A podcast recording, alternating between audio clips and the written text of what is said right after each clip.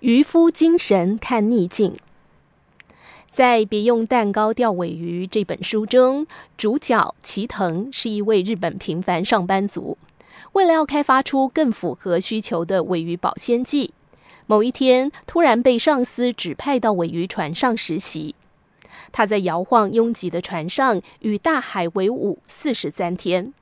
海上没有任何纾解压力的娱乐设施，连唯一能够安静休息的床铺空间也非常狭小。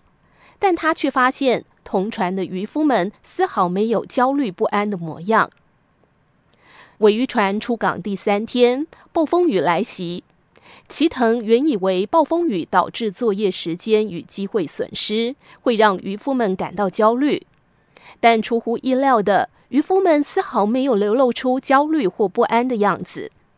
他忍不住问：“为什么捕得到尾鱼，或者是捕不到尾鱼的日子，你们的干劲都没有改变呢？”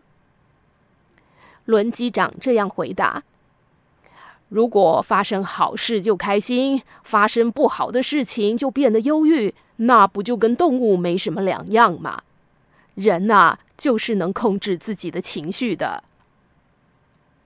渔夫的一番话提醒了上班族：面对周遭的情境，无论好坏，职场工作者理应培养一种豁达的态度。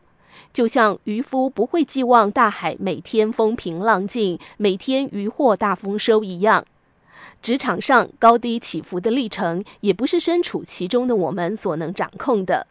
过度在意结果与评价，反而可能为自己带来负面的影响。有一天，渔夫叹气说：“今天我鱼都不上钩啊。”齐藤问：“努力没有回报，有点不好受，对吧？”